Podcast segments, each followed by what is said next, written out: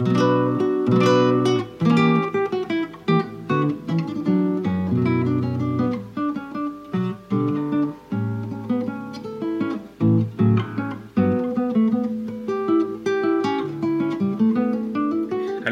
willkommen zu einer neuen Folge von den Bohrleuten. Einmal mehr bin ich heute hier mit euch und ich habe mir einen kompetenten Gast mit ins Studio geholt, der sich jetzt kurz vorstellen kann.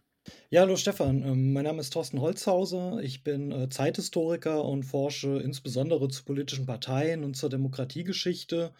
Und ich beschäftige mich seit vielen Jahren schon mit der Linkspartei, mit ihrer Entwicklung, habe ein Buch geschrieben zur Geschichte der PDS, also der Vorgängerin der Linken, und habe auch seither einige Aufsätze und Artikel immer wieder geschrieben zur Entwicklung der Linkspartei seither und heute. Und ich glaube, deswegen hast du mich ja auch heute eingeladen. Ja, ich wollte es gerade schon äh, so ein bisschen anteasern. Ja, es ist kaum vorstellbar, warum wir ausgerechnet jetzt über Linkspopulismus in Deutschland sprechen wollen. Ne?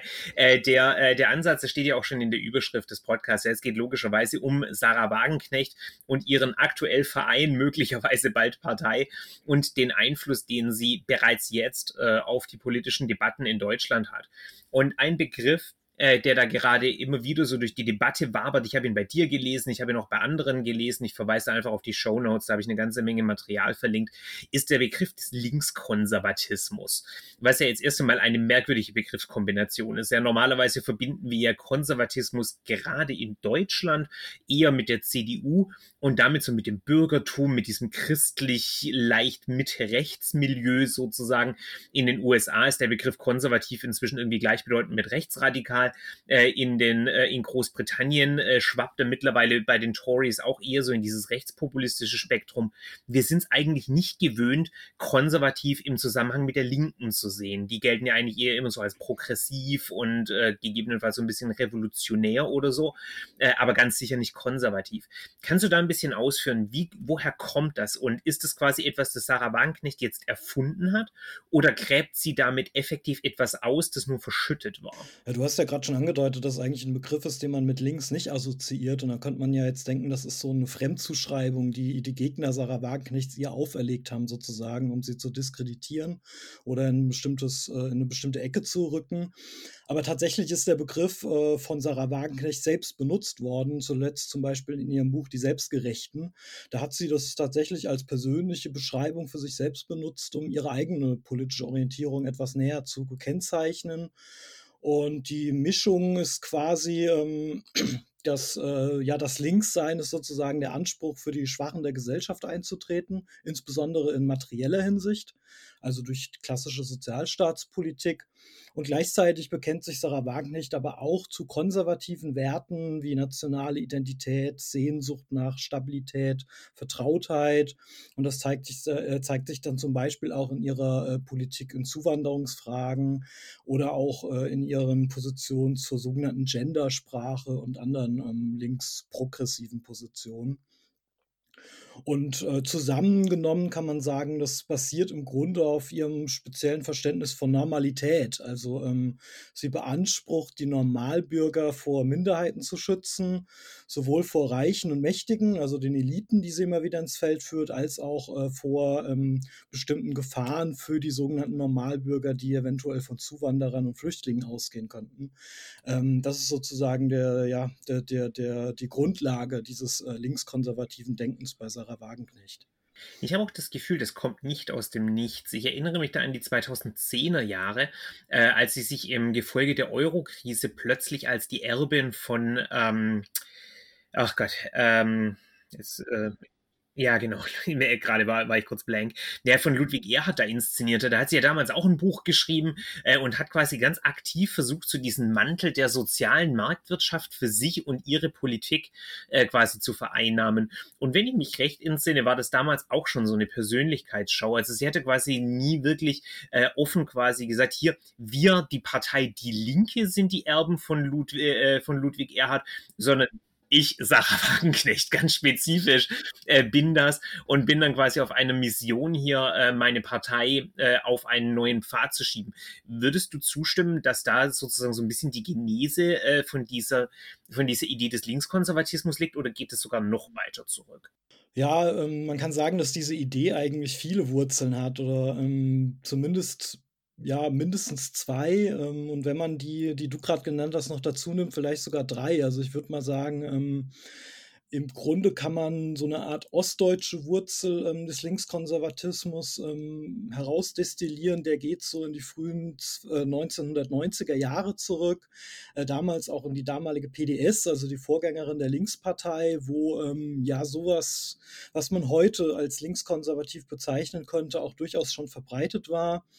Ähm, also die damalige Partei hat ja nach einer ähm, neuen politischen Identität gesucht nach der SED-Zeit und hat dann vor allen Dingen auch ähm, ganz bewusst gesagt, äh, dass man sich nicht nur an klassisch linke Wählerinnen und Wähler richten will, sondern dass man auch eher konservativ ausgerichtete, eher zum Teil auch DDR-nostalgische, kleinbürgerliche Wähler ansprechen möchte, die in Ostdeutschland leben und die sich da nach einer ja typisch ostdeutschen ähm, politischen Vertretung sehnen. Ähm, also das war eine ganz bewusste Strategie damals, sowohl linke als auch eher nicht so linke Wählerinnen und Wähler anzusprechen.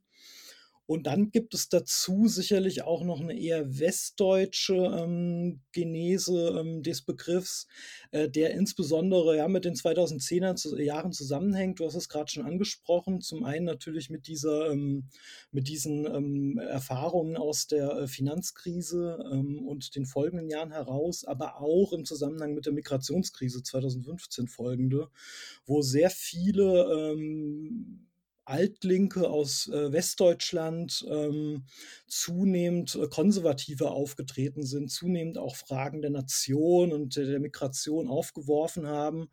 Und man so ein bisschen den Eindruck hatte damals, dass es zunehmend Altlinke gibt, die mit den Entwicklungen des Linksseins nicht mehr, ähm, nicht mehr mitgehen wollen und da nach neuen ähm, Selbstbeschreibungen gesucht haben. Zum Beispiel der Philosoph äh, Peter Sloterdijk, der dann 2015 ähm, vor allzu viel Migration gewarnt hat und dann ähm, sich ja gegen Vorwürfe wehren musste, er sei jetzt rechts geworden. Und seine Ausweichstrategie war zu sagen, nein, ich bin linkskonservativ. Also da wurde dieser Begriff auch schon ähm, ja von eher westdeutsch äh, altlinker Seite in, ähm, in die Debatte eingeworfen. Das ist spannend. In dem Kontext kannte ich das noch gar nicht. Äh, aber so dieser, äh, dieser Protest sozusagen gegen die, ich packe das mal so in Anführungszeichen, ja, Fehlentwicklungen des Linksseins. Das ist ja auch äh, wirklich die, äh, dieser große Aufstieg der Linken oder damals noch Linkspartei und WASG äh, in den 2000er Jahren. Damals hat sich natürlich gegen diesen äh, sogenannten Neoliberalismus äh, gewandt. Ja, also die, äh, die Agenda 2010 war ja der Geburtshelfer, der dann dieses lang gehegte Projekt, die PDS auch im Westen zu verankern, zumindest für so ein paar Jahre, dann ermöglicht hat, bevor die dann da wieder einen Abstieg hingelegt haben.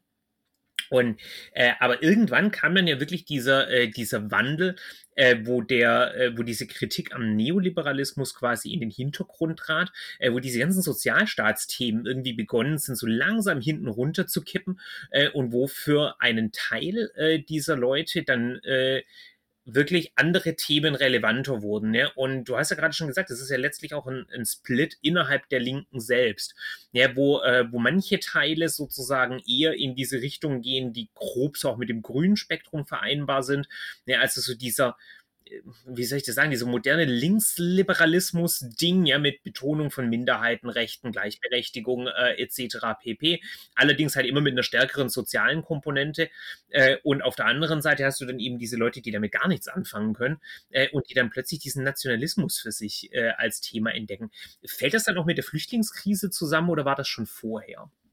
Ja, diese auch diese Spaltung, die du beschreibst, hat schon eine längere ähm, Vorgeschichte. Ähm, wenn, wenn man sich in die 2000er Jahre zurück ähm, erinnert, an ähm, diese Phase, in der die äh, PDS zur gesamtdeutschen Linkspartei wurde und dann ja auch sehr stark ja gegen den Neoliberalismus agitiert hat. Du hast es gerade angesprochen auch da ähm, waren ähm, solche ähm, Warnungen vor Migration, Warnungen vor ähm, dem Islam ähm, durchaus auch schon Teil eines äh, linken Diskurses, den damals insbesondere Oskar Lafontaine äh, stark gemacht hat. Hat damals zum Beispiel vor Fremdarbeitern ähm, vor Fremdarbeitern gewarnt, die äh, den ähm, ja, deutschen Familienvätern äh, die Arbeit wegnehmen, ähm, hat vor äh, muslimischen Bevölkerungsmehrheiten in Europa gewarnt und so düstere Zukunftsaussichten aus seiner Sicht gezeichnet. Das waren durchaus schon ähnliche ähm, Diskussionen, die wir heute haben. Damals waren die aber noch im Schatten dieser großen ähm, Bewegung gegen den Neoliberalismus. Und ähm, diese Entwicklung ist tatsächlich in den letzten Jahren etwas, ähm, hat sich das etwas verschoben. Sarah Wagenknecht wirft natürlich ihrer Partei, ihrer Ex-Partei muss man ja jetzt sagen, vor, ähm, dass sie äh, zu stark sich von diesen ähm, sozialen Themen verabschiedet habe und zu sehr in Richtung Identitätspolitik und auch Gesellschaftspolitik gegangen ist. Ähm, ich glaube, der Vorwurf trifft aber nur zur Hälfte zu. Zum einen muss man sagen, dass es ein gesamtgesellschaftlicher Diskurswandel war. Dieser Neoliberalismus, diese Themen waren nicht mehr so stark im Vordergrund und durch ähm, die Migrationskrise sind einfach andere äh, Themen in den Vordergrund geraten. Und zum Zweiten muss man sagen, dass auch Persönlichkeiten wie Sarah Wagenknecht sehr stark daran mitgewirkt haben, diese Themen immer wieder zu betonen. Sie hat ja selbst auch äh, jahrelang ähm, insbesondere ähm, gesellschaftspolitische Themen in den Vordergrund gerückt, hat vor Cancel Culture gewarnt, vor Gender Gaga oder wie, wie äh, sie und, und ähm, ähm, ihre, äh, ihr politisches Lager das bezeichnet haben. Also an dieser Entwicklung haben sehr viele mitgewirkt und das Resultat ist tatsächlich, dass die Linke in zwei Gruppen gespalten ist, in die eher linkskonservativen, ähm, die ja linke Positionen mit eher gesellschaftlich konservativen Positionen verknüpfen wollen und dem eher linksprogressiven Lager, was doch äh, sehr stark neben den sozialen Aspekt auch ähm, ja beispielsweise Klimapolitik oder insbesondere auch Gesellschaftspolitik äh, in den Vordergrund rückt. Korrigiere mich, wenn ich da falsch liege, aber ich habe so das Gefühl, da bestehen durchaus auch Anknüpfungspunkte äh, ans sozialdemokratische Lager, beziehungsweise vor allem auch an die sozialdemokratische Vergangenheit. Ja, das ist ja so eine kleine Nebendiskussion, die aktuell in diesem äh, gesamten Aufstieg des Rechtspopulismus und Umgang mit Migration und äh, so weiter äh, geführt wird, dass ja, wenn man sich Äußerungen anguckt, beispielsweise von Helmut Schmidt äh, aus den späten 70er Jahren oder einfach generell äh, so um diese Geschichte rum, wo, die, wo dieses Migration Migration und Fluchtthema zum ersten Mal aufkam, so um 1978, 79 rum, mit den Boat People äh, aus Vietnam, äh, wo dann diese Aufnahmedebatten kamen. Wenn man sich das quasi anschaut in den Quellen, der Sound äh, dieser Aussagen und quasi die Leitlinien dieser Debatten, das ist ja fast eins zu eins auf heute übertragbar letzten Endes. Äh, da kommen die, die gleichen Befürchtungen hoch, wie dass dieses äh, Schiff, die Cap Anamur, äh, das sind ja nur Flüchtlingshelfer und im Endeffekt, wenn Deutschland die aufnimmt, dann werden wir attraktiv und schaffen die Flucht überhaupt erst und so weiter und so fort. Das Einzige, was ich da spannend fand in dem Kontext, war, dass damals die parteipolitischen Vorzeichen völlig andere waren, äh, weil die SPD an der Regierung äh, quasi gebremst hat und ausgerechnet die CDU für mehr Aufnahme von Flüchtlingen war. Äh, das äh, also eine komplette Umdrehung gewissermaßen. Aber äh, ansonsten scheint es ja durchaus anschlussfähig zu sein. Also diese äh, Idee gewissermaßen ist zumindest in der Sozialdemokratie ja auch schon immer da gewesen. Ja? Also die, oder zumindest dieses Unbehagen äh, mit, äh, mit diesen gesellschaftspolitischen Fortschritten. Ich habe das Gefühl, da hat sich die Partei generell auch schon immer schwer getan, äh, letztlich.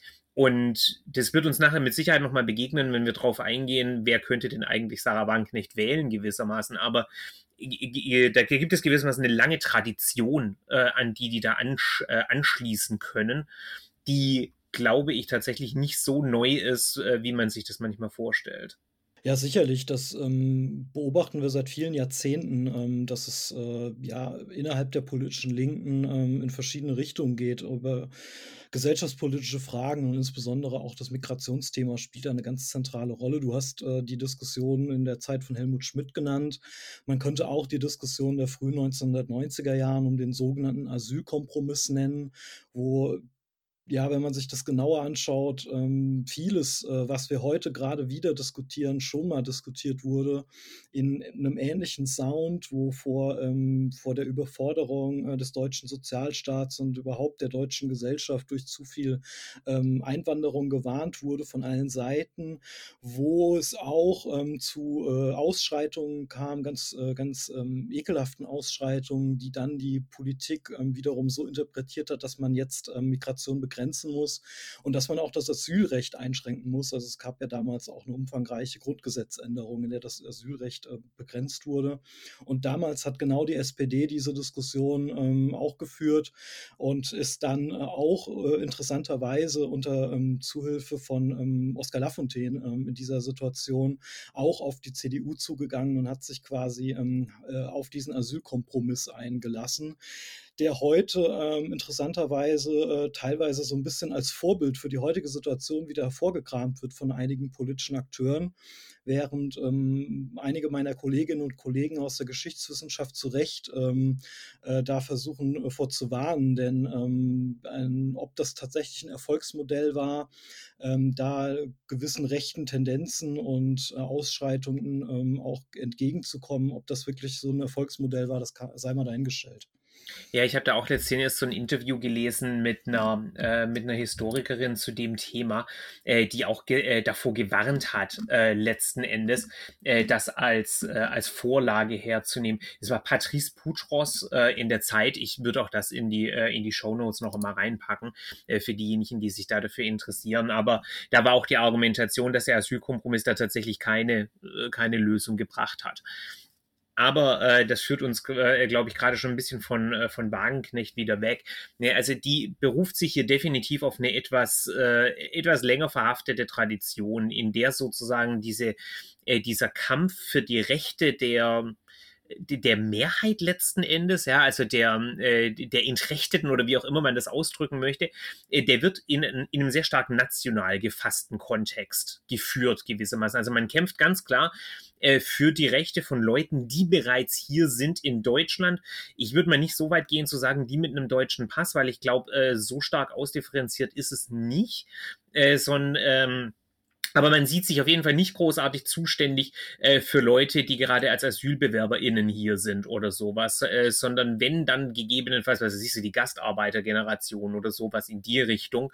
Äh, aber auf jeden Fall, äh, ich glaube, Sarah Wagenknecht benutzt ja diesen Begriff die Fleißigen äh, gegenüber äh, denjenigen, die nicht fleißig sind, äh, was schon fast so ein FDP-Sound ist irgendwo. Nur, dass sie das natürlich fast, äh, die Fleißigen, das sind quasi diejenigen, äh, die nicht von nennen wir es mal Kapitalerträgen oder so, äh, sowas in die Richtung leben. Also es ist quasi nur eine, eine andere Definition, die vermutlich etwas anschlussfähiger ist als die von der FDP grundsätzlich. Ja, einfach weil es deutlich mehr Leute gibt, die uh, unter die fleißig Definition von Sarah Wagenknecht fallen, als unter die eines Christian Lindner, äh, was solche Geschichten anbelangt.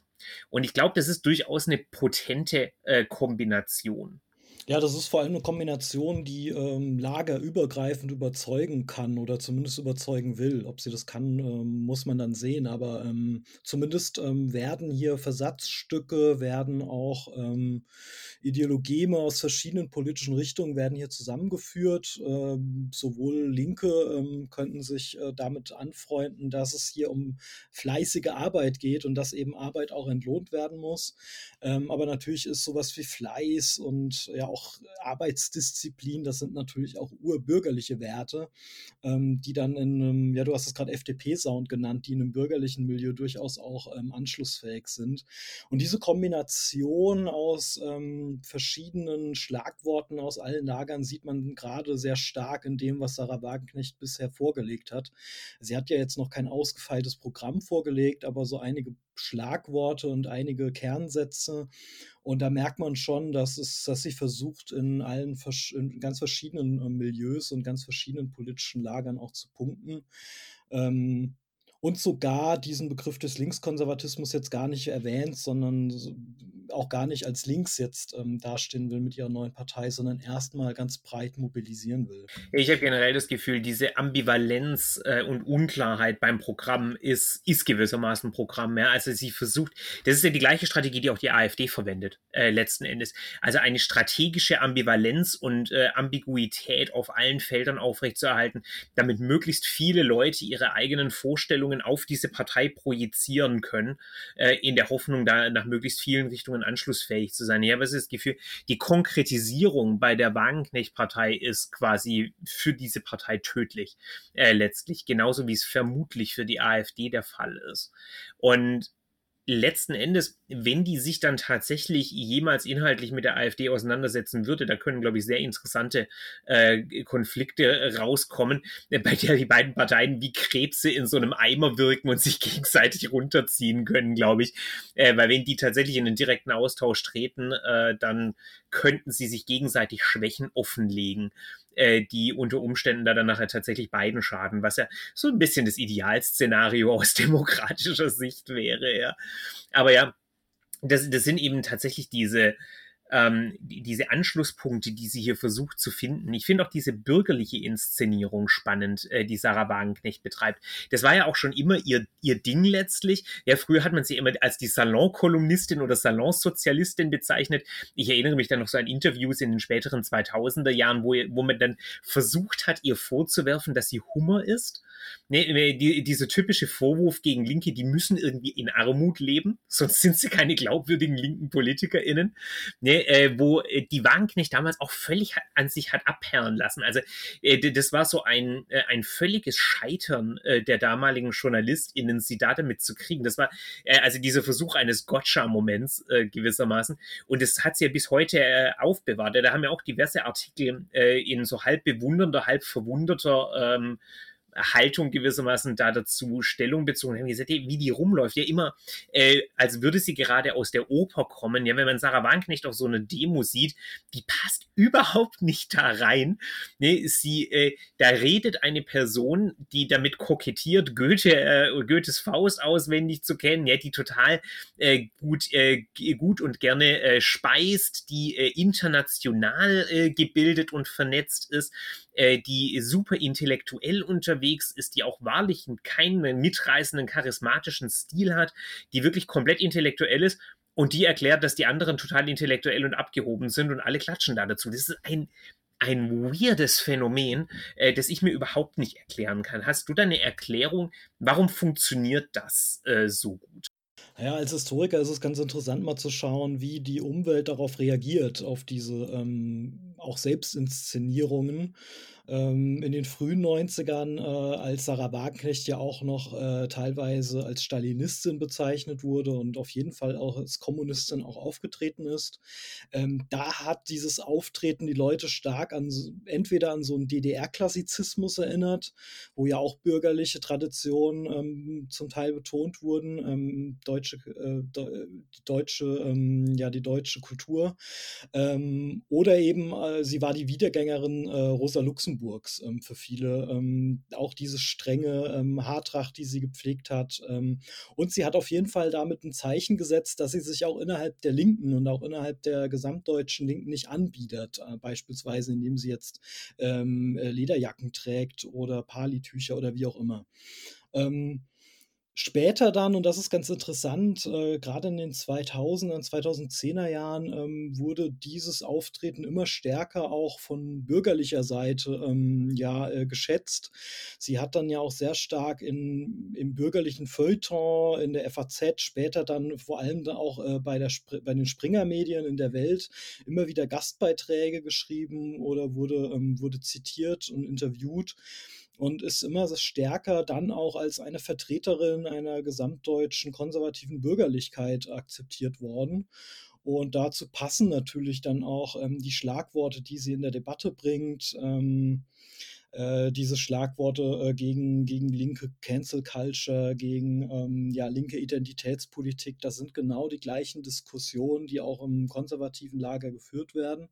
Und dann hat sozusagen das, äh, ja, das Äußere, das Auftreten ähm, hat zu ihren Inhalten dann auch gepasst. Ja, sie erfüllt ja irgendwie so eine Funktion, wie das Heiner Geißler früher für die Linken gemacht hat oder äh, wie das aktuell so jemand wie Thorsten Püttmann oder sowas macht. Das ist dieser Kronzeuge aus dem gegnerischen Lager, der äh, sämtliche Entwicklungen, die man selbst auch ablehnt, furchtbar findet. Wo man dann immer rausnehmen kann, das ist eine Linke äh, und sie sagt auch, was ich schon immer sage. Ja? Äh, und da, dazu passt dann, glaube glaube ich, auch ihr Habitus wirklich super. Ich erinnere mich auch noch an diese kurze Phase, da äh, war, glaube ich, zu Beginn der 2010er Jahre, äh, als da das FAZ-Feuilleton plötzlich zur Debattenplattform für die Zukunft des Kapitalismus wurde. Das ist also eine, eine dieser Spielereien von Frank Schirmacher damals, äh, damals noch. Ja. Ähm, da gehört ja dann auch der Aufstieg, dieser kurze Aufstieg von Thomas Strobel äh, mit rein und äh, diese, diese generellen Fragestellungen, wo das mal kurz en vogue war, darüber nachzudenken. Aber wenn ich mich richtig entsinne, hat Migration oder dieses, also diese ganzen Identitätsthemen haben damals noch keine Rolle gespielt. Es war tatsächlich eher auf dieser wirtschaftlichen äh, Ebene, wo man halt quasi in Echtzeit das Scheitern oder das äh, des außer sagen wir es mal so, dieses vorherigen neoliberalen Konsenses beobachten konnte, wo man quasi 2003 äh, noch äh, diesen Höhepunkt hatte mit dem Leipziger Parteitag der äh, CDU, äh, wo plötzlich alle auf dieser harten Reformschiene waren, waren 2013 irgendwie alle in dieser großen Absetzbewegung äh, von dieser Entwicklung. Was, und das wäre jetzt meine These, und da wäre ich gespannt zu, de zu deiner Ansicht, glaube ich, auch massiv da dazu beigetragen hat, dass es in der Linken zu dieser Verschiebung kam. Nee, diese gesamten Themen wurden ja letztlich abgeräumt. Also der, äh, diese gesamte Griechenland- und Euro-Konflikt, der wurde ja letzten Endes so auf kalter Flamme befriedet. Äh, die Agenda 2010 wurde komplett runterreformiert sozusagen äh, und ist auch einfach äh, durch ihre schiere Existenz als Thema immer weiter in den Hintergrund gerückt. Ja, da kam dann irgendwann äh, so eine gesamtgesellschaftliche Akzeptanz äh, gegenüber diesem Ding, wozu bestimmt beigetragen hat, äh, dass die SPD sich über die Jahre immer mehr davon entfernt hat und auch selber immer mehr der Überzeugung wurde, äh, da, äh, zur Überzeugung kam, dass es quasi ein Fehler war und äh, sie haben, sie haben das glaube ich nie offen gesagt, aber alle alle Taten sprechen in diese Richtung. Das hat ja angefangen mit der Verlängerung des Arbeitslosengelds 1 und jetzt irgendwie so dieses Bürgergeld, das ist ja so der, der Höhepunkt äh, dieser, äh, dieser Entwicklung irgendwo. Also Hartz IV in seiner Form von 2004, 2005 existiert ja so effektiv nicht mehr. Und das war ja schon das große Mobilisierungsthema, äh, das, die, äh, das die Linke damals immer hatte. Und umgekehrt der große Finanzkapitalismus ist halt auch nicht mehr da. Also wir, wir haben diese ganzen großen Gegner nicht mehr. Ja, also Leute, die in Entscheidungspositionen sitzen äh, und sagen, yeah, Shareholder Value oder äh, die, die sagen so, hier, wir müssen den Finanzmärkten viel mehr Macht geben. Ja, das hat sich ja mittlerweile alles. Ja, die, die, diese Leute existieren natürlich noch, aber die sind nicht mehr öffentlich äh, da. Die stehen nicht mehr in der ersten und auch nicht mehr in der zweiten Reihe. Und stattdessen haben wir dann mit MeToo, äh, mit der Flüchtlingskrise, mit Black Lives Matter, äh, das wären, glaube ich, so die drei großen Ereignisse, die stattdessen äh, gewissermaßen den linken Diskurs ganz massiv ähm, beeinflusst haben äh, in der letzten Zeit. Würdest du da so mitgehen? Ja, ich glaube, ähm, in gewisser Weise ähm, sind diese Themen nicht verschwunden. Also die wurden nicht abgeräumt in dem, in dem Sinn, dass sie komplett gelöst wurden, vor allem nicht aus linker Sicht. Also die, sonst äh, würde die Linke sich ja auch selbst aufgeben, wenn sie das quasi äh, als ähm, jetzt als alles äh, gesettelt äh, interpretieren würde. Im Gegenteil, viele dieser Themen ähm, sind da. Ähm, die unklar äh, die, die Ungleichheiten ähm, sind nach einigen Statistiken größer geworden. Ähm, man hat neue ähm, soziale Verwerfungen dazu bekommen. Also gerade wenn es um äh, Mieten geht, um Mietpreise in, in Großstädten etc. Hier, auf der anderen Seite gibt es auch im, äh, auf bürgerlicher Seite ähm, durchaus auch wieder den Versuch an die 2000er Jahre anzuschließen, ähm, äh, Steuern zu senken, die schwarze Null wieder einzuhalten nach all diesen Jahren des eher ähm, äh, der eher investitionsfreundlichen Politik. Ähm, da gibt es also durchaus äh, auch äh, Themen, die nach wie vor aus linker Sicht ähm, zu behandeln wären. Ähm, allerdings, und da hast du vollkommen recht, ist auf globaler Ebene es der, der ähm, politischen Linken immer schwerer gefallen, diese Themen auch weiterhin zu adressieren. Ähm, und es sind immer stärker ähm, ja, äh, gesellschaftspolitische Fragen ähm, in den Vordergrund gerückt. Also das ist ja kein deutsches Phänomen. Wenn man beispielsweise in die USA schaut, da hat Bernie Sanders und äh, der linke Flügel der Demokraten haben sehr stark versucht, hier wieder eine ähm, ja, äh, eine linke, eine klassisch linke Politik in den Vordergrund zu rücken, auch äh, Fragen der, des Kapitalismus und der, ähm, der Verteilung ähm, wieder zu adressieren. Und am Ende ähm, ähm, haben sie aber gegen einen politischen Gegner gekämpft, der in erster Linie über ähm, identitätspolitische Fragen diskutiert, also in, in, gekrönt äh, von, von Donald Trump dann letztendlich. und ich glaube, diese ähm, dieser Versuch der politischen Linken hier weiterhin das, ähm, ja, das Verteilungsthema zu adressieren, ist aus ganz unterschiedlichen Gründen ähm, immer schwerer gefallen zum Teil selbstverschuldet, zum Teil aber eben, weil es ähm, ja ein gesamtgesellschaftlicher Diskurs immer weniger zugelassen hat. Ja, ich wollte auch gar nicht den Eindruck erwecken, dass die Linke selber das Thema als gesettelt ansieht, sondern eher, dass es, äh, wie du schon beschreibst, ja, dass es immer schwieriger wurde, damit politisches Heu zu dreschen, äh, letzten Endes. Ja, weil, äh, weil es gesellschaftlich sozusagen rausgerutscht ist. Ich erinnere mich ja noch an diese Debatten in den 2000er Jahren, wo es wirklich ja die ganze Zeit äh, immer um Ungleichheit äh, ging, äh, die da diskutiert diskutiert wurde. Äh, wir hatten ja damals sogar diesen Diskurs, ist mit sozialen Unruhen zu rechnen, äh, der so vor allem, ich glaube um 2009 rum war das, aus welchen Gründen auch immer, äh, so der ganz heiße Schrei äh, des, ähm, äh, des Feuilletons und wurde das so rauf und runter diskutiert äh, und als Gespenst sozusagen beschworen. Äh, da ist dann natürlich nie was passiert. Ähm, die äh, sozialen Unruhen haben wir aus ganz anderen Gründen dann äh, mit Pegida und Company eigentlich eher bekommen. Ähm, äh, also quasi dieses linke Schreckgespenst hat sich nie materialisiert.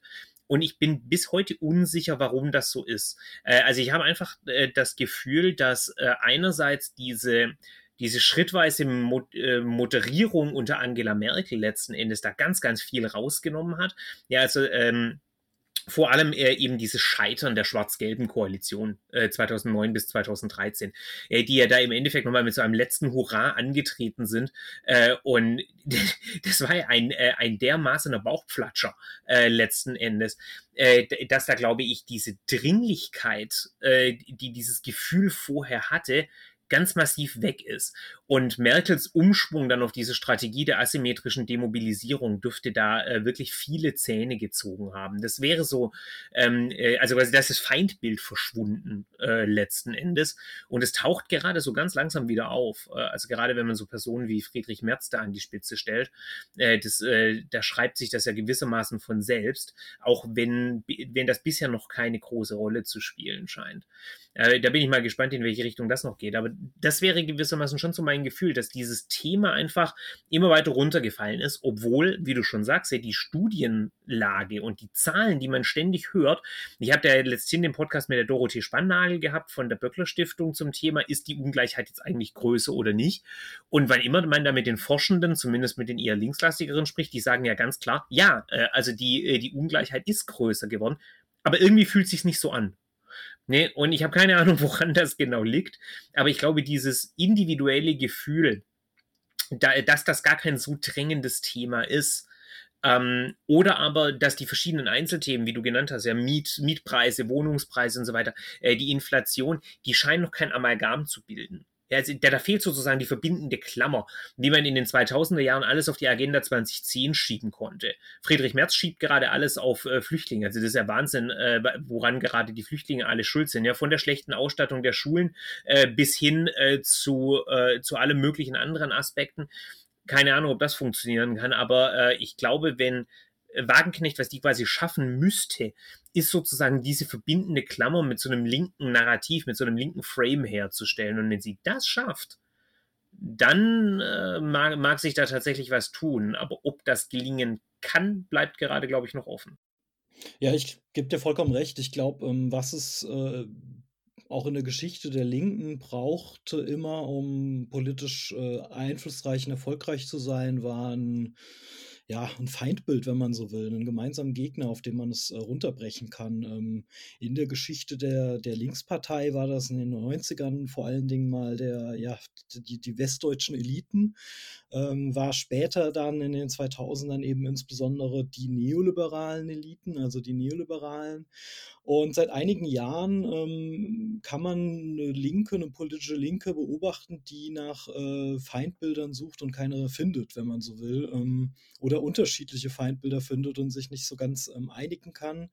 Ähm, Sarah Wagenknecht, äh, das kann man schon beobachten, versucht eben sehr stark ähm, den Normalbürger äh, zu vertreten, diese Figur des Normalbürgers, des fleißigen, hart arbeitenden Bürgers und der Bürgerin, die sich ähm, vor ähm, sowohl den reichen Eliten als auch vor anderen ähm, Gefahren ähm, in der Moderne, sei es, äh, sei es Zuwanderung, sei es kulturelle Veränderung, eben schützen will. Ähm, da ist, äh, da, da sind nach wie vor ähm, die, ja, die, äh, die Liberalen sozusagen das Feindbild, ähm, während die äh, Mehrheit der Linkspartei ähm, stärker versucht, sich an gesellschaftliche Bewegungen anzudocken, die ähm, beispielsweise für Klimaschutz eintreten, die auch äh, in, in, der Seenotrettung aktiv sind, also hier andere ähm, politische Bewegungen, denen aber so ein bisschen noch das gemeinsame Feindbild auch fehlt. Ähm, das ist, glaube ich, tatsächlich ein Problem.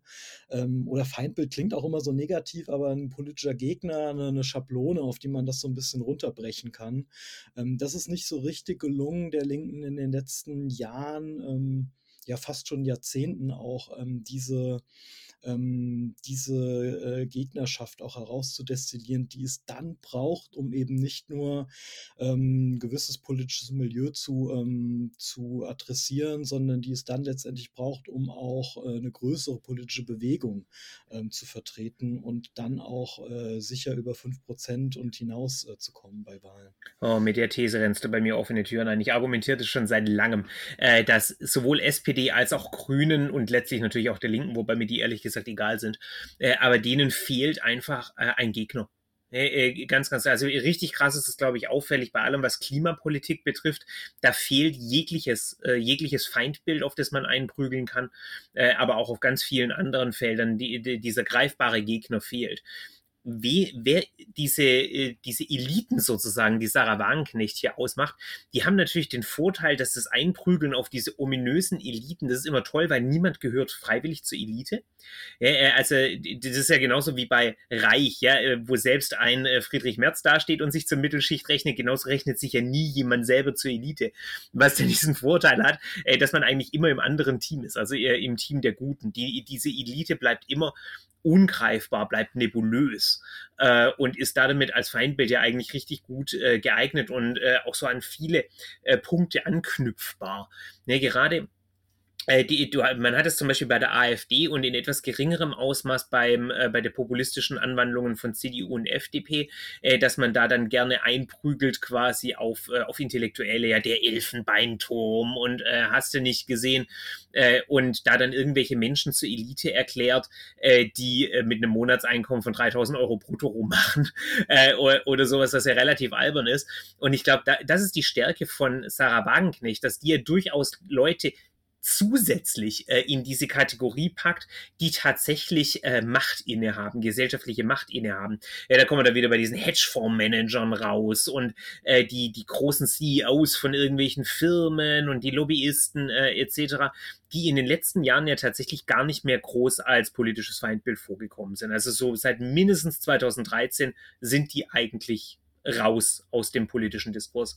In den 2000er Jahren war das noch ziemlich viel. Da, da erinnere ich mich noch gut dran, äh, wo, da, wo da quasi diese harte äh, Front dann letzten Endes war zwischen den sogenannten Leistungsträgern auf der einen Seite und diesen Heuschrecken äh, auf der anderen Seite. Und ich glaube, das versucht sie jetzt zumindest zurückzubringen. Äh, und das ist ja auch ein, eine Gruppe, bei der sich zum Beispiel die AfD sehr schwer tut, äh, die zu bespielen. Das heißt, wenn ähm, Sarah Wagenknecht es schafft, letzten Endes diese Ressentiments, die ja, wie du auch schon sagst, immer vorhanden waren und nie wirklich weg, sondern jetzt quasi eher so, äh, so ein bisschen geschlafen haben. Wenn sie schafft, diese Ressentiments wieder zu wecken, äh, da hat sie dann natürlich schon äh, eine gewisse Stärke äh, vor sich.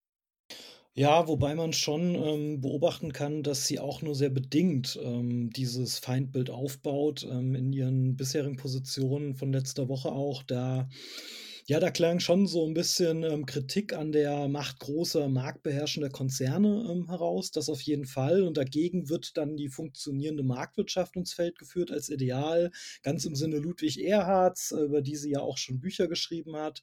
Ähm, und auf der anderen Seite wird aber sehr stark auch ähm, ja, diese, diese Eliten in, als Feindbild ins Feld geführt, die du gerade auch erwähnt hast, nämlich die, äh, die angeblich so ähm, einflussreichen grünen, äh, linksliberalen Großstadteliten, die sozusagen den politisch-gesellschaftlichen Diskurs ähm, dominieren äh, aus äh, Sarah Wagenknechts Sicht und die dann uns zum Beispiel vorschreiben wollen, was wir zu essen haben, die uns vorschreiben wollen, wie wir reden sollen und so weiter und so fort. Das sind ja nicht gerade nicht ähm, die, äh, die Player, die den Kapitalismus beherrschen, sondern das im Gegenteil ja eher, ähm, wenn überhaupt, Kultureliten. Im Moment versucht Sarah Wagenknecht ähm, sehr stark beides unter einen Hut zu bringen, um eben diese verschiedenen gesellschaftlichen Milieus anzusprechen. Die einen, die, ähm, die sozusagen die großen, äh, die Konzerne als Feindbild sehen und die anderen, die, die ja die grüne Cancel Culture als Feindbild sehen. Ähm, was sich davon letztendlich durchsetzt, auch in ihrer Rhetorik, ob sich da etwas durchsetzt, das muss man jetzt mal beobachten, gerade auch im nächsten Jahr, wenn sie dann auch konkret äh, zu Wahlen antreten muss. Im Moment ist es aber ganz geschickt, das noch so ein bisschen im äh, Wagen zu belassen, denn damit ist sie im Moment noch relativ flexibel, um auch auf äh, gesellschaftliche Trends und Diskursverschiebungen kurzfristiger Art auch zu reagieren. Ähm, sobald es äh, wieder um ja, kapitalistische Themen geht, äh, hat sie sozusagen die Schlagworte parat. Und wenn es gleich äh, nächste Woche dann beispielsweise wieder um Zuwanderung und andere Fragen geht, hat sie dann auch wieder ähm, ihre, ihre Position parat und kann reagieren. Ähm, das wird dann auch die Herausforderung für den politischen Gegner werden im nächsten Jahr, ähm, diese Wahrheit auch äh, ja, zu bekämpfen und offen zu legen und äh, von ihr zu fordern, dass sie etwas konkreter auch wird. Ja, das hat ja schon bei der AfD hervorragend funktioniert. Also ich habe da ja sämtliche, äh, sämtlichen Optimismus, dass es ihr auch gelingen wird, um mal die Ironie wieder auszuschalten. Was ich auffällig finde, ist ihre wirklich klare Abgrenzung zur AfD. Ja, also, dass sie da wirklich keinen Zweifel dran lässt, dass sie mit denen auf keinen Fall ever zusammenarbeiten würde und dass ihre Partei auch letztlich keine AfD-PolitikerInnen aufnehmen will. Äh, also, dass sie das auch äh, schon direkt deutlich macht. Also, da steckt ja so ein bisschen äh, eine, eine Analyse oder eine These dahinter, woher der Aufstieg der AfD kommt, dass es ja quasi äh, ein Verlust der eigenen Wählerinnenbasis sozusagen ist, die gewissermaßen auf Abwege gebracht worden sind. Ich bin, so, ich bin immer so ein bisschen skeptisch, ob das stimmt, äh, aber das ist offensichtlich das, äh, das Operationsprinzip, äh, nach dem sie hier vorgeht. Äh, und äh, sie versucht, glaube ich, schon, der AfD äh, als, äh, als hauptsächliche Quelle die WählerInnen abzuziehen, weswegen sie ja dann auch die Grünen zum Hauptgegner erklärt, genauso wie das AfD und CDU auch schon und FDP auch schon getan haben. Ja, das Gefühl, die einzigen, die die Grünen nicht als Hauptgegner haben, sind die SPD, weil die haben gar keine Gegner. Ja, klar. Das war ja auch in der, das war ja auch in der Linkspartei das strategische, der strategische Dissens, der, der ausgefochten wurde. Sarah Wagenknecht hat der Partei vorgeworfen, dass sie zu stark mit den Grünen und mit der SPD um Wählerinnen und Wähler konkurriert, obwohl man eigentlich äh, die AfD ähm, als Hauptgegner oder als Konkurrenten ausmachen muss. Ähm, und genauso verhält sie sich jetzt. Äh, sie grenzt sich von der AfD in dem Sinn ab, dass sie sagt, äh, wir wollen mit denen nicht zusammenarbeiten und wir wollen auch keine Politikerinnen und Politiker aus der AfD aufnehmen, aber sehr wohl und besonders deren Wählerinnen und Wähler. Und das ist natürlich im Moment äh, auch strategisch klug, äh, diese, diese Abgrenzung auf dieser Ebene zu führen.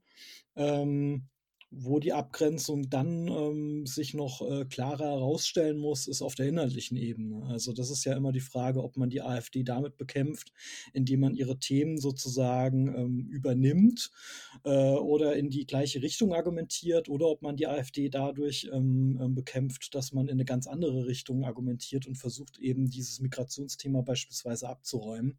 Ähm, auch da ist äh, Sarah Wagenknecht im Moment noch nicht so ganz, äh, hat noch nicht so ganz ähm, klar gezeigt, in welche Richtung sie hier gehen will. Auch da ist sie im Moment noch abwartend und versucht, ähm, sich das Ganze noch so lange wie möglich offen zu halten. Was ist denn da deine persönliche Meinung äh, letzten Endes dazu? Naja, es gibt ja so ein bisschen, und ich glaube, das ist so die Frage, über die wir uns ohnehin noch unterhalten wollen, die Frage, wie, ja, schwächt man die AfD am besten? Und es gibt ja im Moment so ein bisschen zwei unterschiedliche Perspektiven. Die einen und das sagen durchaus auch einige meiner Kollegen aus der Politikwissenschaft, äh, deuten das Wagenknecht-Projekt in erster Linie als Bedrohung für die AfD, die damit eine unliebsame Konkurrenz erhält. Und auch sowas wie eine, ja, mein Kollege Konstantin Wurtmann hat das als demokratische Exit-Strategie für AfD-Wähler ähm, genannt. Also die neue Wagenknecht-Partei ist sozusagen die Alternative für die Alternative. Also ähm, die, äh, die, ähm, diejenigen, die bisher vielleicht der AfD zugeneigt haben, weil sie keine andere ähm, Partei im politischen Spektrum gesehen haben, ähm, die ihnen aus dem Herzen spricht und die mehr oder weniger zähneknirschend ähm, zur AfD gegangen sind, für die ist jetzt die neue Wagenknecht-Partei tatsächlich, zumindest im Moment, erstmal eine attraktive Alternative. Man schaut sich das jetzt mal an, ähm, kann sich aber durchaus vorstellen, dass man statt der AfD äh, dann Wagenknecht wählt. Ähm, die andere Position, und die halte ich durchaus für mindestens genauso überzeugend, wenn nicht für überzeugender, ist die Position, die ähm, ja, ähm, die eher langfristig äh, Gefahren ähm, äh, sieht, nämlich die Gefahr der Hinsicht, ähm, dass die Position ähm, in der Gesellschaftspolitik, Migrationspolitik, dass solche äh, Themen zusätzlich gestärkt werden und dass man zusätzlich eben der AfD, dem AfD-Diskurs hier einen Resonanzraum bietet und dass man eben vor allem dieses populistische, diesen populistischen ähm, Politikmodus noch stärker macht, äh, wo Politik eben davon lebt, dass sie, ähm, dass sie klare Feindbilder benennt, dass es äh, die, dass es äh, das Volk gibt, das sich gegen die Eliten ähm, auflehnen muss und es verschiedene Parteien gibt, die damit, die darum konkurrieren, wer denn jetzt eigentlich das Volk repräsentiert repräsentiert. Ähm, das ist, glaube ich, ein Politikmodus, äh, der langfristig auch gefährlich sein kann. Und wenn man so ein bisschen auch in unsere, ja, in unsere Nachbarländer in Europa schaut, dann ähm, sieht man, dass viele politische Systeme und Parteiensysteme in Europa durchaus Platz für mehrere populistische Parteien haben, die sich dann gegenseitig nicht nur die Stimmen wegnehmen, sondern die sich gegenseitig sogar stärken können. Und man sieht ja jetzt auch in der Migrationsfrage, dass alleine die Präsenz der AfD ähm, und ihre Erfolge der AfD durchaus auch Konkurrentinnen und Konkurrenten aus den demokratischen Parteien dazu veranlassen, einzelne äh, Positionen äh, zu übernehmen oder sich dem anzunähern und ähnliche äh, Positionen auch ähm, in, im Diskurs zu vertreten. Ich glaube also, dass von so einem ja, populistischen Block im Parteiensystem durchaus auch eine große Gefahr ausgehen kann für das gesamte ähm, politische Klima. Würdest du dann davon ausgehen, dass grundsätzlich äh, eine, nehmen, nehmen wir einfach mal für einen Moment an, sie etabliert sich äh, als Partei und äh, sie betont auch wieder so diese eher klassisch linkeren Themen, also der Kampf gegen die Ausbeuter, soziale Gerechtigkeit, jada, jada, jada wird es dann quasi äh, Effekte haben auf die etablierten Parteien, die dann da wieder nachziehen müssen? Äh, der ist äh, quasi analog äh, zu dieser, zu diesem Rechtsruck, den wir aktuell in Deutschland wahrnehmen, kriegen wir dann da quasi, also dieser gesellschaftspolitische Rechtsruck, wird der dann vielleicht durch so einen nennen wir es mal einen wirtschaftspolitischen Linksruck äh, quasi ergänzt? Äh, ist es eine, eine realistische Option oder ist es eine komplett destruktive Kraft, äh, die letzten Endes den kompletten äh, demokratischen Diskurs zerstört?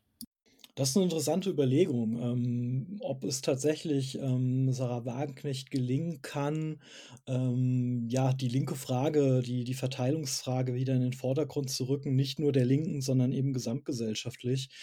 Äh, ob ob äh, Sarah Wagenknecht so einflussreich wird mit ihrer, mit ihrer, ähm, mit ihrem Projekt, muss man mal abwarten. Ich kann das auch nicht beurteilen, kann das auch zumindest nicht äh, voraussehen. Ähm, bin aber eher skeptisch und frage mich auch, ob Sarah Wagenknecht wirklich diese Themen auch in den Vordergrund rücken wird. Ähm, wie gesagt, im Moment ist sie da noch relativ vage und versucht beides zu bedienen. Ähm, auch die das politische wirtschaftspolitische Programm, äh, das sie das sie vorgelegt hat, versucht ja durchaus auch mit ja, mit, äh, Themen wie, äh, äh, ähm, technische Innovation und funktionierende Marktwirtschaft ja durchaus auch da, ähm, eher äh, eher diese diese wirtschaftspolitische Differenzen zu überspielen, statt zu betonen. Also da ist ja nicht links gegen, gegen wirtschaftsliberal, sondern sie versucht da ja durchaus auch aus beiden Lagern ähm, Themen aufzugreifen. Ähm, und im Gegensatz dazu äh, betont sie in der gesellschaftspolitischen Frage sehr klar, wo sie steht, nämlich im eher konservativen Lager. Also im Moment scheint es so, dass sie doch sehr viel stärker ihre Polarisierung und Positionierung aus der Gesellschaftspolitik zieht. Aber wie gesagt, das muss man jetzt mal abwarten, wie das dann im nächsten Jahr dann auch ähm, ähm, sich entwickelt. Und eine Sache haben wir jetzt noch gar nicht erwähnt, die noch dazukommt, denn neben der Wirtschaftspolitik und neben der Gesellschaftspolitik gibt es eben auch noch das Feld der Außen- und Sicherheitspolitik. Und das ist natürlich etwas, ähm, wo Sarah Wagenknecht auch äh, ganz klare Positionen vertritt oder vertreten hat in der Vergangenheit. Das ist ein Thema, was die gesamtgesellschaftliche äh, Diskussion sehr stark auch polarisiert, gerade aktuell mit dem Nahostkonflikt und in den letzten Monaten natürlich auch mit der Ukraine-Russland-Frage. Ähm, und das kommt noch dazu. Und auch da ähm, ist natürlich ihr Anspruch, dass sie mit einer ganz klaren Positionierung, äh, vor allen Dingen in der Frage, wie geht man mit Russland um, dass sie hier mit einer ganz klaren Positionierung Wählerinnen und Wähler anspricht, ähm, die sich durch die anderen politischen Parteien nicht angesprochen fühlen. Ich finde es auf eine erschreckende Art und Weise faszinierend, wie klar pro-russisch äh, sich äh, die Wagenknecht positioniert. Das schlägt ja sogar die AfD. Äh, die, die sind ja auch im Endeffekt so Putin-Handpuppen. Äh, äh, aber bei der Wagenknecht, da ist es ja noch direkt so ein, äh, so ein Ausdruck von Stolz irgendwie. Also die macht ja überhaupt keinen Hehl draus, sondern betont es ja quasi äh, sogar äh, unaufgefordert letztlich in Interviews, bringt sie das Thema selbst auf. Ähm, die scheint da durchaus einen, äh, einen Gassenhauer äh, drin zu erkennen, äh, letzten Endes. Ich habe keine Ahnung, ob das wirklich so ist oder nicht. Äh, da denke ich, müssen wir einfach abwarten, was das, äh, was das anbelangt. Aber da, da sprichst du direkt einen, einen Punkt an. Das war ja bei der Linken immer schon das Problem. Äh, diese außenpolitische Positionierung letzten Endes, die ja dann auch äh, dazu geführt hat, dass sich diese theoretische rot-rot-grüne Mehrheit im Bundestag, wo sie denn mal vorhanden war, nie materialisiert hat. Einfach, äh, und ich glaube, das ist auch so ein, äh, so ein wichtiger Aspekt bei Wagenknecht generell. Die Frau will ja nicht regieren. Ja, äh, also auch diese neue Partei, während die AfD, die hätte, glaube ich, überhaupt kein Problem, äh, sofort mit der CDU und oder der FDP in eine Koalition einzutreten, wenn man sie denn lassen würde. Äh, aber Wagenknecht, die war ja noch nie an Regierung interessiert. Das war ja innerhalb der Linken immer diese, auch so ein Grundsatzstreit über die politische Strategie, wo ihre Gegner und Gegnerinnen quasi immer gesagt haben, hey, wir müssen hier in Koalition, wir müssen da quasi mitgestalten, war Wagenknecht ja immer ganz hart auf diese Fundamentaloppositionsschiene. Ja, solange wir nicht 51 Prozent Prozent haben, machen wir gar nichts. Äh, ähm, und das wird ja wahrscheinlich jetzt weiterhin auch so bleiben. Also ich sehe das Bündnis Sarah Wagenknecht jetzt nicht mit der SPD und den Grünen in Koalitionsverhandlungen treten, um es mal so zu sagen. Also weder in Thüringen noch im Bund noch sonst irgendwo. Selbst wenn diese Positionen vereinbar wären, und die sind das ja wirklich auf eine so offensive Art und Weise nicht. Ich glaube, das ist auch so eine Art Distinktionsmerkmal, äh, das sie hier bringen. Das ist so, so ein Fundamental-Oppositionsding, äh, was, was so eine interessante Dynamik im Vergleich zur AfD fördert. Ja, während die quasi immer mehr in diese Debatte kommt, arbeitet die CDU mit der AfD zusammen und dadurch quasi in in die Nähe von tatsächlicher Entscheidungsmacht und Kompromissen kommt äh, und so weiter und so fort, ist ja bei der, beim BSW einfach völlig klar, wer die wählt, der wählt definitiv Fundamentalopposition. Ähm, ich weiß nicht, inwieweit das relevant ist für die, äh, für die Wahlentscheidung von Leuten. Ich finde es nur demokratisch immer so super problematisch, weil ich die Vorstellung, eine Partei zu wählen, die definitiv never ever politische Gestaltungsmacht übernehmen wird, das finde ich super problematisch.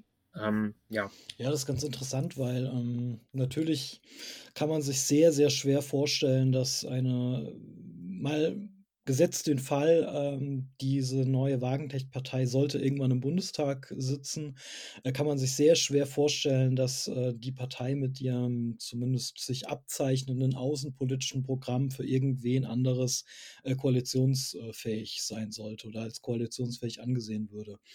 Ähm, Gerade äh, wegen der Russland-Frage in erster Linie. Ähm, von daher hast du vollkommen recht, wer auf Bundesebene diese neue Partei wählt, würde zumindest davon ausgehen müssen, dass ähm, die Partei nicht regieren wird. Das Interessante jetzt in den letzten Tagen war ja aber, dass Sarah Wagenknecht mit Blick auf die ostdeutschen ähm, Landtagswahlen im nächsten Jahr in drei ostdeutschen Bundesländern ähm, durchaus äh, ähm, signalisiert hat, dass sie sich vorstellen könnte, dort auch ähm, zu regieren auf Landesebene. Das ist ganz, auch das ist geschickt, muss man tatsächlich sagen, ähm, denn, äh, also jetzt rein strategisch gesehen, ähm, denn äh, natürlich spielen diese außenpolitischen Fragen auf Landesebene eine weniger wichtige Rolle. Zu dem äh, sind Teile der Ostdeutschen Union auch äh, in dieser Frage oder auch generell ähm, der ostdeutschen Bevölkerung auch in dieser Frage sehr viel stärker äh, russlandfreundlich als im bundesdeutschen Gesamtschnitt. Und letztendlich ist das Interessante auch, äh, dass es ja diese Konstellation in Ostdeutschland sich in den letzten ähm, Monaten abgezeichnet hatte, dass es sein kann, dass Union und AfD, ähm, dass es da zu Flirts kommt, dass es da bisher auch schon zu, zu ähm, gemeinsamen Aktionen kam und dass die Frage eben nach den nächsten Wahlen sein könnte, ob vielleicht die einzige Möglichkeit, eine stabile Regierung zu bilden, so eine rechtsrecht, äh, rechtskonservative Koalition sein könnte. Und genau in der Situation kann natürlich Sarah Wagenknecht sich jetzt als äh, Alternative anbieten und signalisieren, wenn ihr nicht mit der AfD koalieren wollt, dann koaliert doch mit uns ähm, und kann sich sozusagen hier auch nochmal äh, stark als Teil des demokratischen Lagers gegen die AfD präsentieren.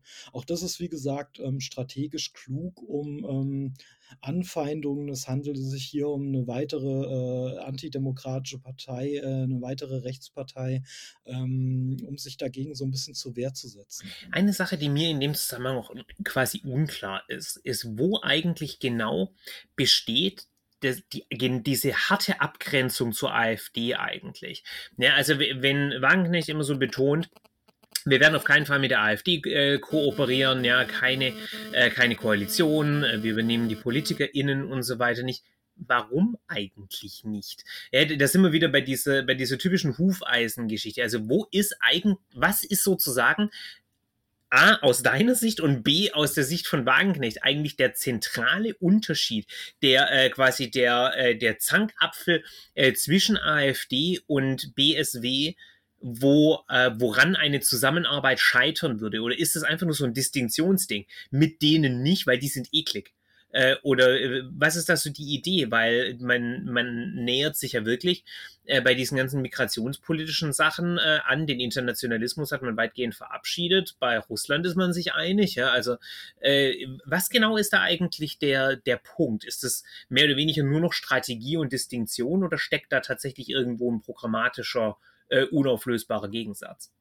Ja, das mit dem programmatischen Gegensatz ist ein bisschen schwierig zu beurteilen, weil diese neue Partei ja noch kein ausformuliertes Programm hat. Ähm, es gibt sicherlich ähm, Dinge, die darauf hindeuten, dass man hier ganz großen Unterschied nochmal machen muss zwischen der AfD und dieser neuen äh, Wagenknecht-Partei. Das äußert sich schon alleine darin, dass zu den Unterstützern äh, Sarah Wagenknechts zahlreiche Politikerinnen gehören oder jetzt in der Vergangenheit auch gehörten, die selbst einen Migrationshintergrund aufweisen ähm, und die sicherlich ein ganz, ganz großes Problem hätten mit, äh, ja, mit tatsächlich völkischen Rassisten aus der AfD ähm, äh, gemeinsam Politik zu machen.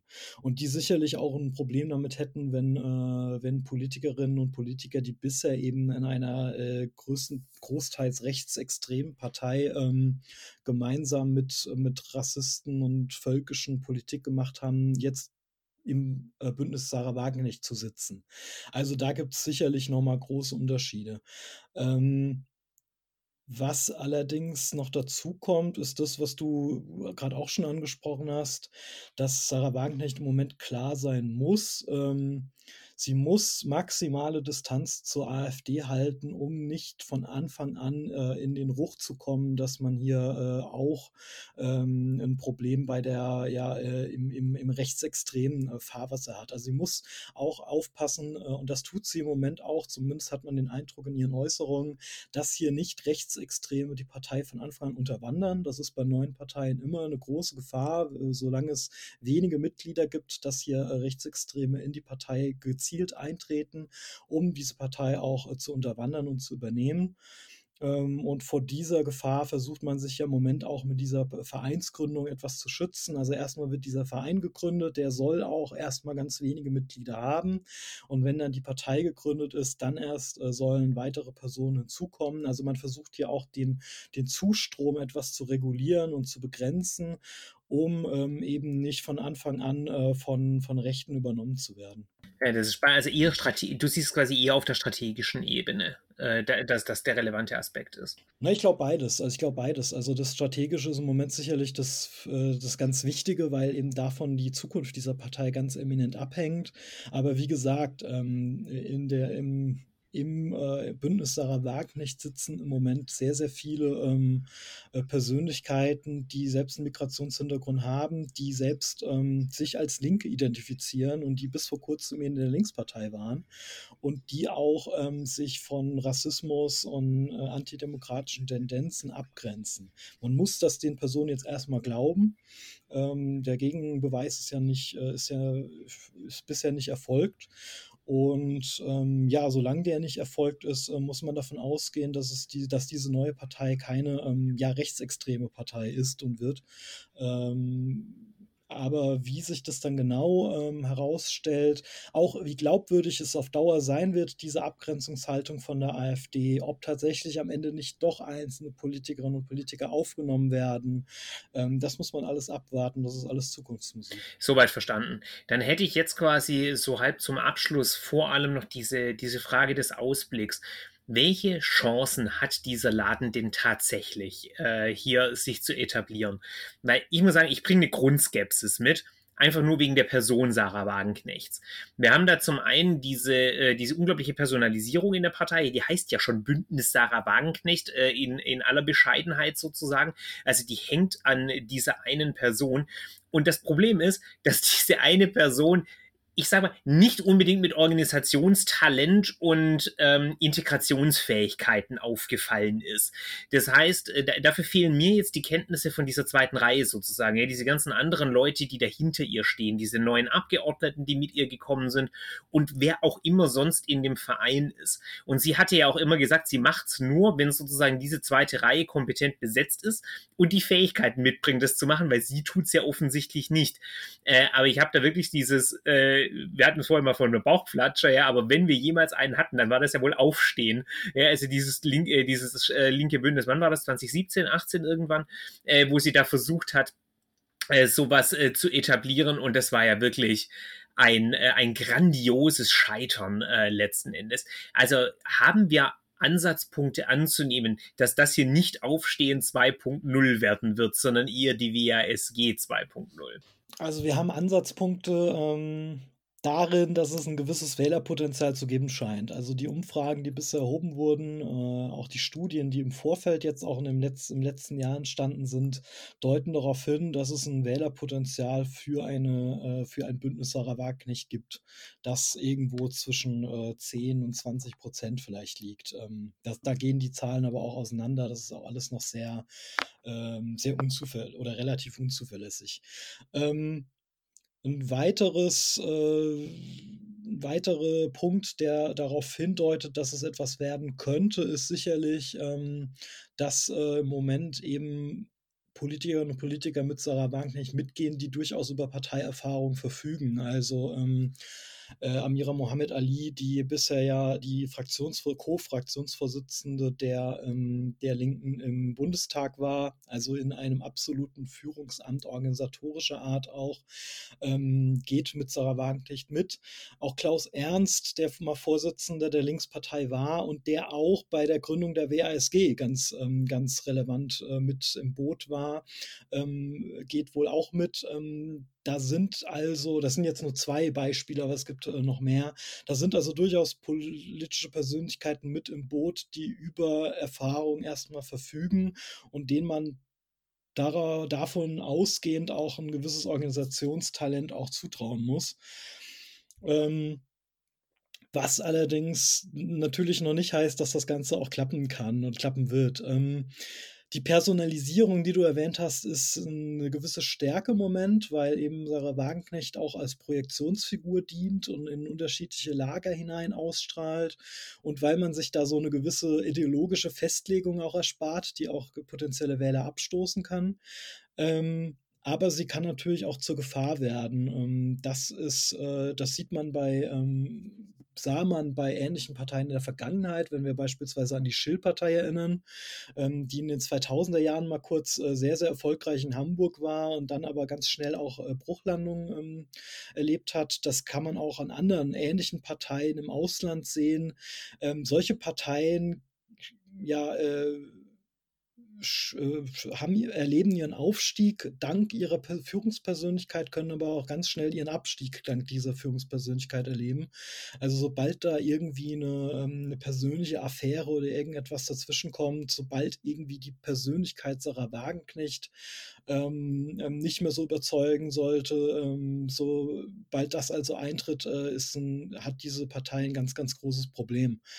Ähm, diese Personalisierung ähm, ist also ein zweischneidiges Schwert und man muss jetzt mal abwarten, wie sich das entwickelt. Wie gesagt, ich glaube, und darauf deutet im Moment viel hin, dass das Opportunitätsfenster, wie man so schön sagt, im Moment ganz günstig ist. Ähm, denn die Europawahl nächstes Jahr verlangt keine ähm, Prozenthürde. Das heißt, die Partei kann relativ leicht in ähm, in das Europaparlament einziehen, kann relativ leicht dann auch äh, an Finanzquellen kommen. Und äh, diese drei ostdeutschen Landtagswahlen stehen an, bei der, ähm, der äh, dem Bündnis Sarah Wagenknecht im Moment sehr gute Aussichten ähm, prognostiziert werden. Ähm, und dann wäre die Partei von Schlag auf äh, innerhalb eines Jahres quasi in drei Landtage und ins Europaparlament eingezogen. Ob das dann reicht, um da dauerhaft äh, ähm, sich äh, zu etablieren, muss man abwarten, aber das wäre zumindest schon mal eine günstige Startvoraussetzung. Ja, die können ja dann quasi diese ganzen, äh, diese ganzen Mittel, die sie aus der parlamentarischen Präsenz gewinnen, letzten Endes dann zum Aufbau von weiteren äh, Dingen verwenden letztlich und auch die kostenlose PR, die da damit einhergeht. Weil das ist ja jetzt schon so ein bisschen die Frage, ja, warum reden wir so viel über eine Partei, die noch nicht mal existiert gewissermaßen? Ich meine, klar, Sarah Wagenknecht ist halt News, aber das wird sich auch nicht ewig halten. Äh, und ich glaube auch diese, äh, diese Affäre, die sie dann mit der Bildzeitung hat, diese strategische, auch die hat ja eine Halbwertszeit, die mehr als absehbar ist. Nee, äh, also da benutzen sich zwei gegenseitig und hoffen, dass sie, äh, dass sie on top rauskommen, aber die Messer sind ja quasi schon hinter dem Rücken gehalten. Also das, das kann ja nicht, äh, kann ja nicht lange anhalten. Das ist eine völlig unnatürliche Kombination, die da, die da stattfindet. Und ich glaube, das ist denen auch wirklich allen sehr klar. Ja klar, also du, es ist ja auch im Moment wird viel gefragt, ob die Medien zu sehr berichten über das Projekt und es damit quasi erst groß machen. Ähm, da ist da ist sicherlich was dran. Andererseits kann man auch argumentieren, ähm, das ist jetzt eine Partei, wenn sie begründet wird im Januar, hat die von Schlag auf zehn Abgeordnete im Bundestag. Äh, das sind also nicht Einzelne, sondern das ist durchaus auch schon mal ein Gewicht und das sind keine Unbekannten, sondern sind äh, ehemalige Vorsitzende der Linkspartei, also auch bundesweit bekannte Persönlichkeiten über Sarah Wagenknecht hinaus. Ähm, also, dass da, ein, ähm, dass da auch ein öffentliches Interesse besteht, dass die Medien darüber berichten, ist durchaus auch gegeben. Also auch da ähm, einerseits, andererseits und ähm, man muss einfach mal abwarten, äh, ob auch dieses, auch, ob, ob auch diese diese, ähm, diese Vorteile, die Sarah Wagenknecht im Moment aus der starken Berichterstattung der Medien ähm, erfährt, ob das dann auch so bleibt oder ob das dann nicht auch ins Gegenteil sich verkehren kann. Äh, denn ähm, äh, die Medien ähm, sind natürlich auch so gestrickt, äh, dass man Interesse hat, auch äh, die ähm, negativen Seiten dann irgendwann auch aufzudecken. Da äh, ist noch viel offen. Äh, auch Fragen der Finanzierung ähm, dieser Partei werden sicherlich nochmal interessant werden. Und gerade auch die Abgrenzung zur AfD wird sicherlich ein Thema sein, was die Partei ähm, begleiten wird. Ja, für mich ist die, äh, ist die ganz große Frage, wo ich ständig hin und her wanke letzten Endes ist es ein Plus für uns, wenn sich das populistische Lager sozusagen in links und rechts spaltet, anstatt dass es das nur rechts gibt? Oder macht das die ganze Lage nur schlimmer? Also grundsätzlich bin ich ja glücklich, wenn die AfD Stimmen verliert und nach allen Umfragen wäre sie der Hauptverlierer oder die Hauptverliererin äh, dieser Parteineugründung, aber ja bei weitem nicht alle, äh, also nicht alleine. Ähm, und es wäre wirklich ungeschickt, wenn dieses thüringische äh, Szenario sozusagen auf den Bund übertragen werden würde, wo wir dann langsam überhaupt keine Mehrheiten mehr schaffen würden, äh, die nicht in irgendeiner Art und Weise entweder äh, Allparteienkoalitionen werden oder halt an den Populisten hängen. Äh, und das ist natürlich das, äh, das Albtraum-Szenario. Also was mir natürlich am liebsten wäre, wenn, ähm, wenn die Wagenknecht-Partei ausschließlich Wählende der AfD übernimmt, dann darf die natürlich sehr gerne kommen, weil ich glaube, äh, bei allem, was man Wagenknecht und ihren MitstreiterInnen da an den Karren schmeißen kann. Demokraten sind sie ja doch äh, deutlich mehr und deutlich zuverlässiger, äh, als das bei der AfD der Fall ist. Nur ich habe meine Zweifel, äh, dass das die Dynamik ist, die wir sehen werden. Ja, ich habe ja vorhin schon mal drüber gesprochen. Ähm, grundsätzlich äh, bin ich ganz der Meinung, dass ähm, die Entstehung einer neuen politischen Partei in unserem Parteiensystem erstmal nichts Schlechtes ist. Also das äh, muss, muss ich sagen, das hat oftmals, sowohl in der Forschung als auch in der medialen Betrachtung, oftmals so ein bisschen wird es als negativ per se angesehen. Ähm, man muss dem entgegenhalten, ähm, eine neue Partei, die entsteht, entsteht ja nicht aus dem Nichts, sondern entsteht dann oder ist dann auch erfolgreich, wenn es eine gewisse Repräsentationslücke auch gibt oder die zumindest ausreichend viele Wählerinnen und Wähler ausmachen. Und eine neue politische Partei erweitert erstmal das Angebot. So war das bei den Grünen in den 80ern, so war das dann später bei der Linkspartei äh, und ähm, so negativ ich das selbst auch sehe, ist das bei der AfD auch der Fall gewesen. Ähm, aber da kommen wir eben auch schon an das Aber. Ähm, das Angebot zu erweitern, ähm, kann man eben, kann auch äh, in die Richtung gehen, wie wir es jetzt mit der AfD erlebt haben, dass da eben eine antidemokratische Partei ähm, ähm, mit, äh, mit teils rassistischer Politik, mit, äh, mit völkischem Denken, mit geschichtsrevisionistischen Positionen reüssiert und diese Position damit auch ein Stück weit normalisiert in der Gesellschaft. Und wie gesagt, bei dem Wagenknecht-Projekt muss man jetzt mal abwarten, wie, in welche Richtung es geht. Aber ich sehe schon die Gefahr, dass ein populistischer Politikmodus damit gestärkt wird und ähm, ja, dass so ein populistischer Block in unserem Parteiensystem insgesamt eher wächst als schrumpft. Aber ähm, diese Zukunftsszenarien, da hoffe ich selbst davon, dass die sich quasi als voreilig erweisen und dass wir dann am Ende eben diese Situation nicht erleben. Dann bleiben wir mal mit dieser Hoffnung, die ich äh, nur unterstreichen möchte. Ich danke dir ganz, ganz herzlich für das Gespräch. Wer mehr von dir lesen will, der sei auf die Show Notes verwiesen. Da habe ich deinen Twitter und deinen Blue Sky-Account verknüpft. Äh, falls man dich noch sonst irgendwo anders findet oder äh, du auf irgendwelche Dinge hinweisen möchtest, wäre jetzt die Gelegenheit. Nö, also äh, gerne meine, äh, meinen Kanälen folgen, gerne auch meine Sachen lesen, äh, meine Artikel und Aufsätze. Freue mich immer auch über Rückmeldungen. Also ähm, vielen Dank für die Gelegenheit, dass wir darüber jetzt hier auch nochmal sprechen konnten. Der Dank ist ganz auf meiner Seite. Vielen Dank für deine Zeit. Ich hoffe, es war für alle wie immer äh, hörenswert und äh, ihr kennt das Ganze ja. Bewertet den Podcast in dem Podcatcher eurer Wahl, empfehlt es weiter. Jada, jada, jada. Ihr, ihr wisst, wie das Ganze läuft. Vielen Dank. Bis zum nächsten Mal. Bye, bye.